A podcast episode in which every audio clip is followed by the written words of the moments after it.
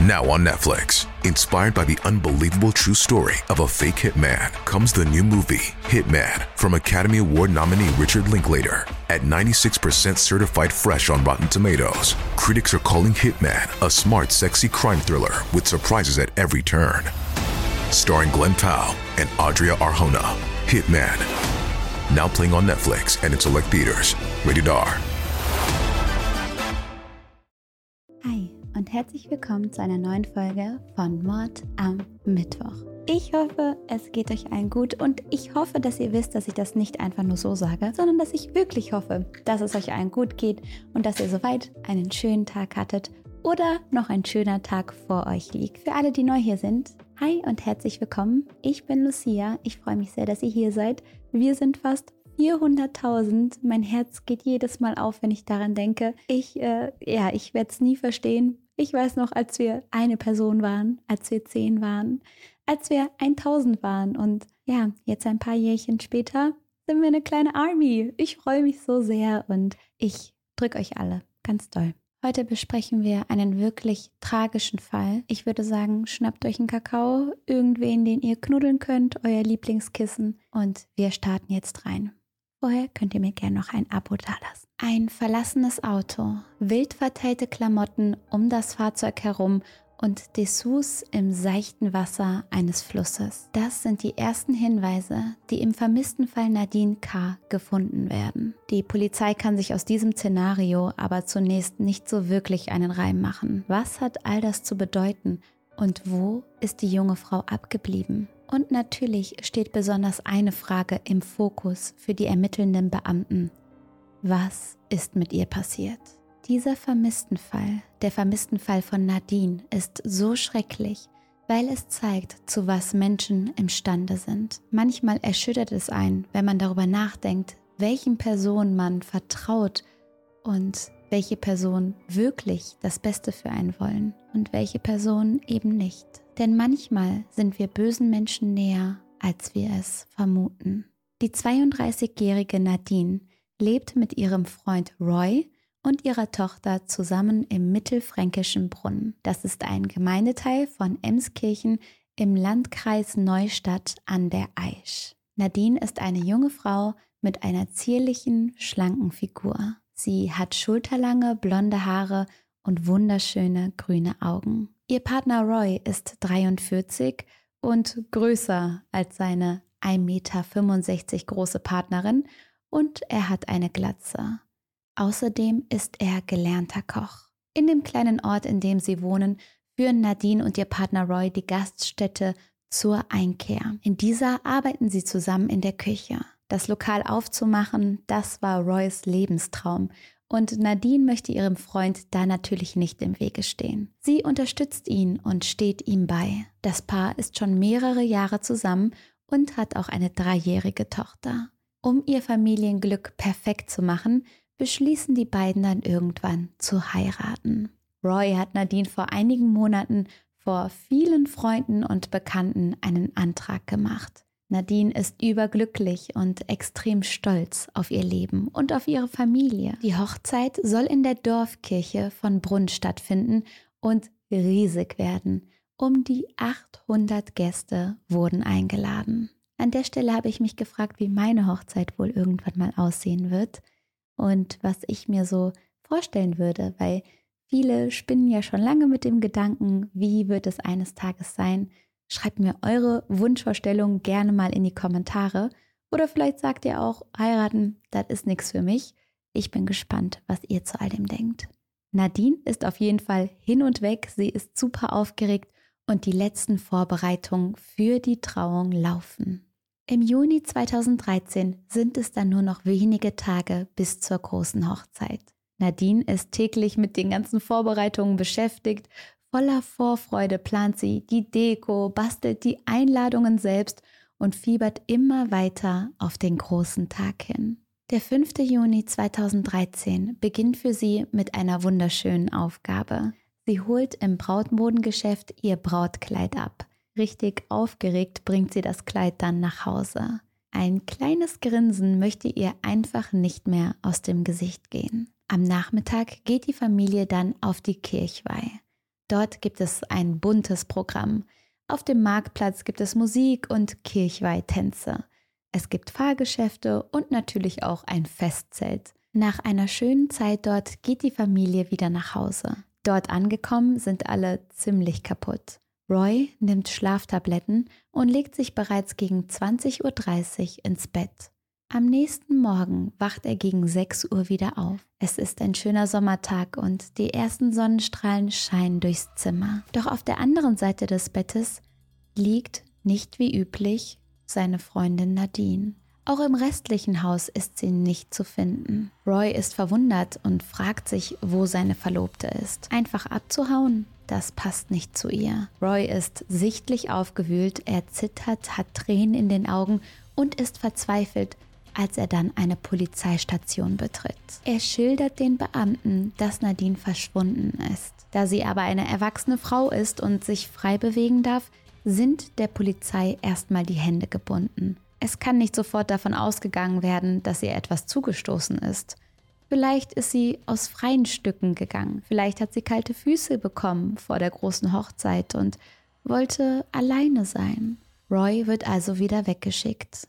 Falls seine Freundin am nächsten Tag aber immer noch nicht aufgetaucht ist, soll er nochmal wiederkommen. Und so meldet sich Roy am nächsten Tag erneut im Polizeipräsidium. Denn Nadine ist nicht zurückgekehrt. Sie gilt ab diesem Zeitpunkt offiziell als vermisst. Schnell beginnt die Suche nach der zukünftigen Braut und es dauert nicht lange, bis die ersten Hinweise gefunden werden. Nadines Auto, ein Renault S-Space, wird am Straßenrand gefunden. Das Auto steht auf einer Wiese, nur ein paar Kilometer von ihrem Wohnort entfernt. Ihre Klamotten liegen wild um den Wagen herum. Da ist Unterwäsche, da ist ein Strumpf, sowie weiße Schuhe und all das liegt teilweise sogar im Wasser des Flusses Aisch. Dieser Fluss verläuft ganz in der Nähe des Fundorts von Nadines Auto entlang. Die Dessous im Wasser sind vermutlich die Unterwäsche, die Nadine für ihre Hochzeit gekauft hat. Die Polizei ist von dem Szenario verwirrt. Eine Unterhose von Nadine liegt auf der Windschutzscheibe. Ihre Jacke ist säuberlich am Außenspiegel aufgehängt. Irgendwas erscheint komisch zu sein. Die Ermittler denken an verschiedene Szenarien, an einen Sexualdelikt, einen Tötungsdelikt, eine Inszenierung, Selbstmord. Alle Richtungen erscheinen erstmal möglich. Was aber fehlt, ist Nadine selbst. Also wird eine groß angelegte Suche nach ihr begonnen. Ein Suchtrupp durchquert die ganze Gegend und auch in dem Fluss wird nach der jungen Frau gesucht. Zudem sind Spürhunde im Einsatz. Roy versucht alles, um bei der Suche zu helfen. Er startet Suchaufrufe über Facebook. Er bittet alle um Hilfe bei der Fahndung nach seiner Verlobten. Dafür veröffentlicht er auch ein Foto von ihr mit einer Personenbeschreibung.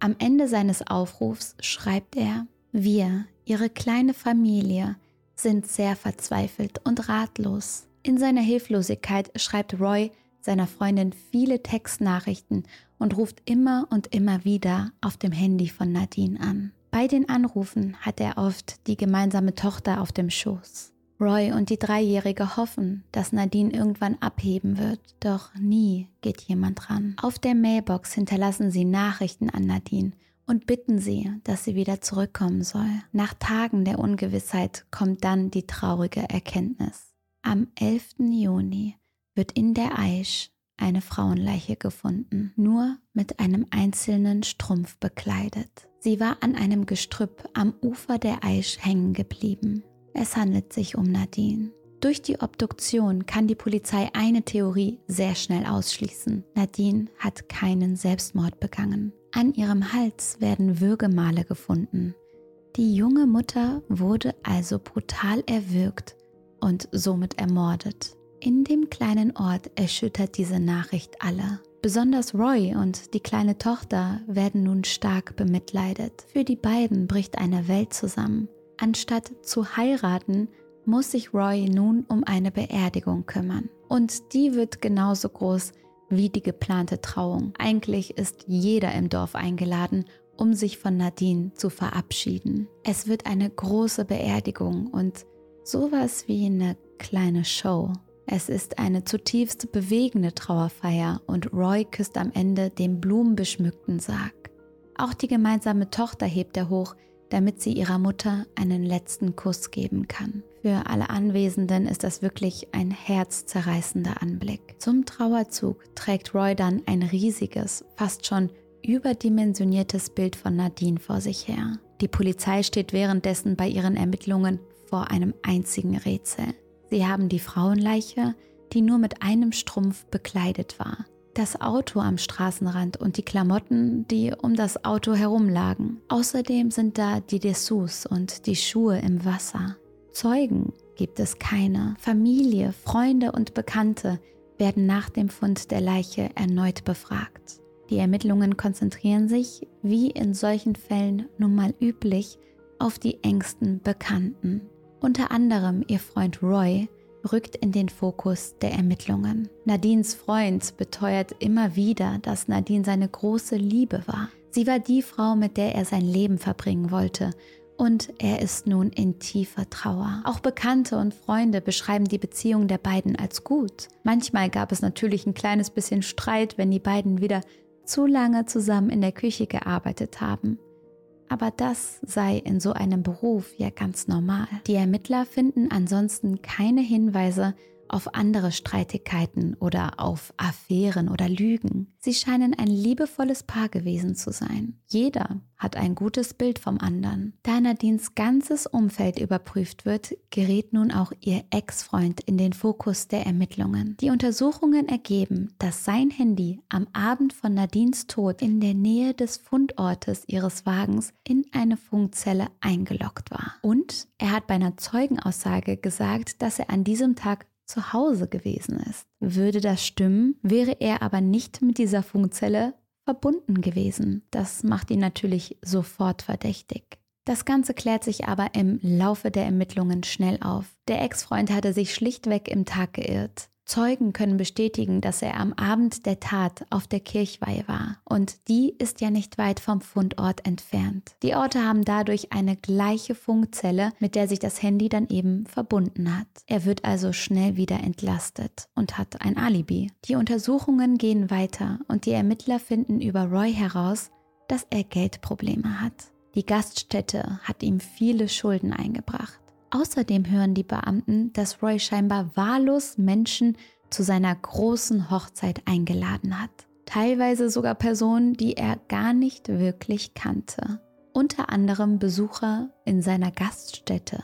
Aber jetzt keine Stammkunden, die immer da waren und praktisch zum Team gehören, sondern Menschen, die das erste Mal in dem Lokal sind. So kommen natürlich eine Menge Personen zusammen. Zur Trauer werden ja schließlich 800 Gäste erwartet. Und ihr könnt es euch vorstellen, 800 Gäste bei einer Hochzeit, das ist ein enormer Kostenfaktor. Dem Beamten kommt das Ganze komisch vor, besonders wenn man Roys Finanzen betrachtet.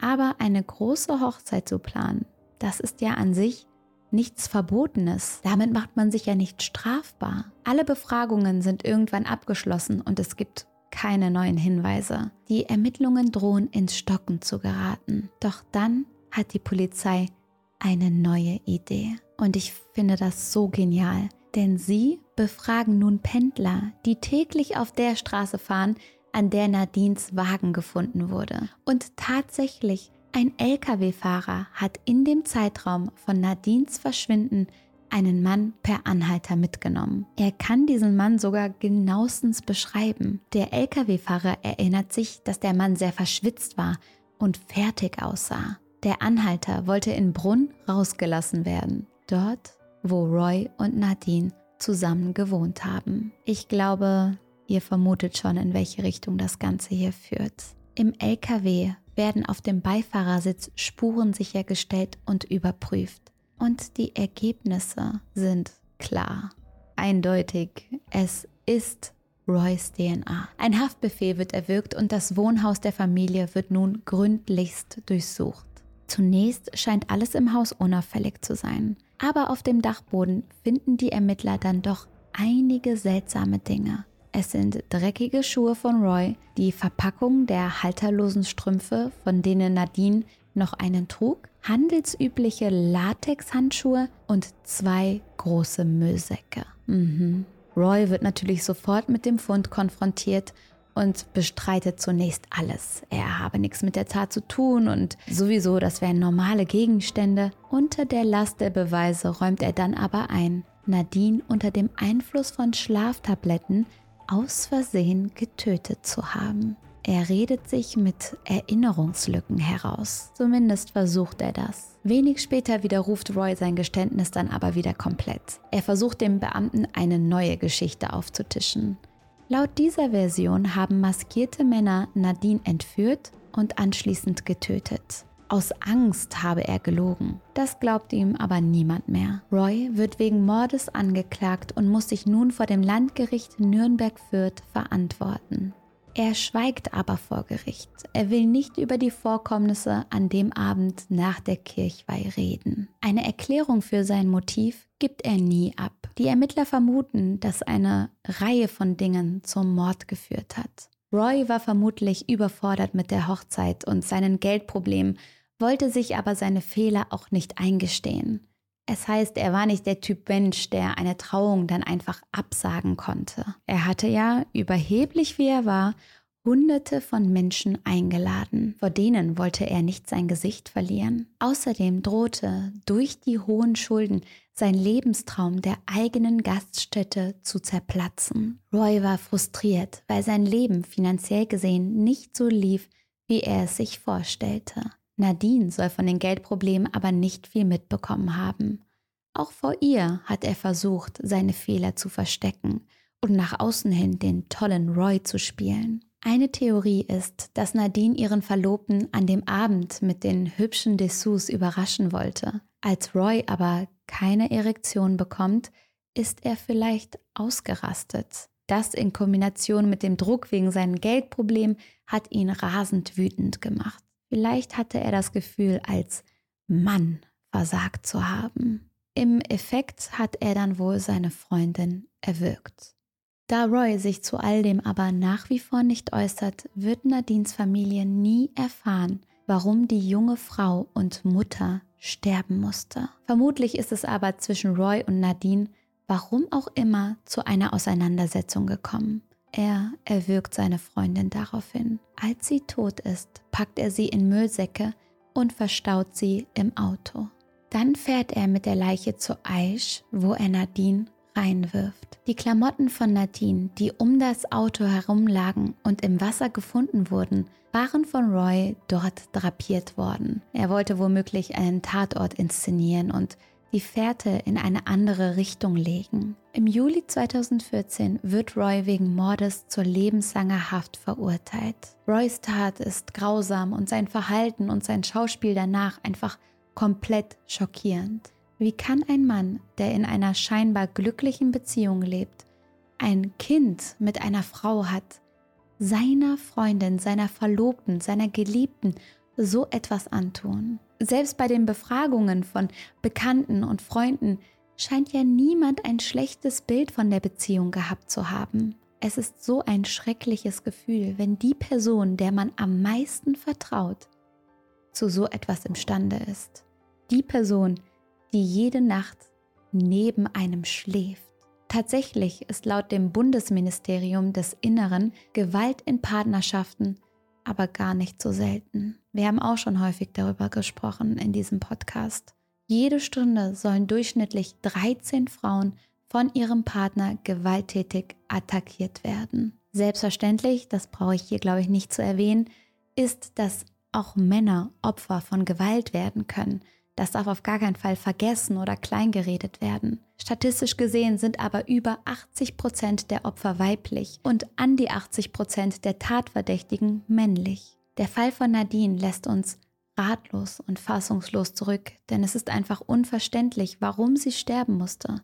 Warum ein Mensch einen anderen tötet, obwohl es scheinbar keine Riesenprobleme gibt, obwohl sie eine scheinbar liebevolle Beziehung geführt haben und Nadine sich wie Bolle auf die Hochzeit gefreut hat. In dem Fall gibt es auch noch ein weiteres Opfer, ein kleines dreijähriges Mädchen. Die Tochter von Nadine und Roy wächst jetzt bei ihren Großeltern auf.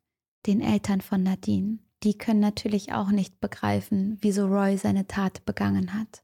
Das Urteil gegen Roy ist aber wichtig für sie, damit er zumindest die gerechte Strafe bekommt. Nach der Verurteilung haben sie wieder Hoffnung auf ein wenig Ruhe.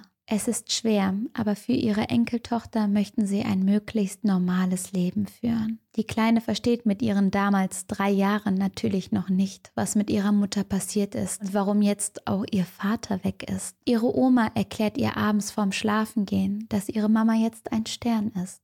Wenn sie an den Himmel schaut und dort oben einen Stern leuchten sieht, dann ist das die Mama, die an sie denkt. Das Mädchen nimmt dann immer ein Bild von Nadine in die Hand, küsst es und schläft mit dem Foto in der Hand ein. Ich sag's euch, dieses hinterhältige Vorgehen und das Vorspielen eines trauernden Partners, diesen Fall hätte sich niemand ausdenken können. Es ist so krank, was für ein Schauspiel Roy veranstaltet hat. Er setzt alles daran, den trauenden Witwer zu spielen. Er gestaltet Fahndungsposter mit rührenden Worten, ruft mit seiner kleinen Tochter zusammen immer wieder das Handy von Nadine an, gibt sich als zutiefst erschüttert bei der Beerdigung und während all dem weiß er genau, dass seine Freundin im Fluss liegt, dass sie dort tot liegt, weil er sie umgebracht hat. Und nach allem, was wir wissen und was die Ermittlungen ergeben haben, gibt es einfach keinen richtigen Grund für seine Tat. Er hätte so viele andere Möglichkeiten gehabt, um mit dieser Situation umzugehen. Er hätte über seinen verdammten Schatten springen können und sich eingestehen können, dass er die Hochzeit nicht bezahlen kann. Nadine hätte ihn safe dabei unterstützt, als hätte ihn irgendjemand dafür verurteilt wenn er die Hochzeit nicht bezahlen kann. Klar, es ist ein kleiner Ort und vermutlich wäre da auch getuschelt worden, vor allem weil er am Anfang so damit geprahlt hat und alle eingeladen hat. Aber mein Gott, wir haben uns alle schon mal verkalkuliert. Und dann zu sagen, wir feiern doch im kleinen Kreis, wir können uns alles andere gerade nicht leisten oder wir haben auch keine Lust darauf, wir wollen doch mit unseren Allerliebsten nur feiern, dann ist es halt so. Er und Nadine waren schon längere Zeit zusammen und hatten ein Kind zusammen. Der Fall erinnert einen daran, dass man den Menschen echt nur vor den Kopf gucken kann. Das sage ich immer wieder. Es ist so krass, weil es schien ja alles gut zu sein, aber was wirklich in Roy vor sich ging, das hat ja keiner mitbekommen. Ich hoffe einfach für die kleine Tochter, dass sie möglichst fröhlich bei ihren Großeltern aufwachsen kann. Und natürlich, dass Nadine jetzt wirklich ein Stern ist und dass es ihr gut geht, wo sie jetzt ist. Euch wünsche ich jetzt einen schönen Abend. Ich bin sehr gespannt, was ihr zu all dem denkt. Vielleicht hat ja irgendwer eine Vermutung, was in Roy vor sich gegangen ist. Aber ich glaube, so richtig werden wir es nie verstehen. Fühlt euch gedrückt und bis zum nächsten Mal.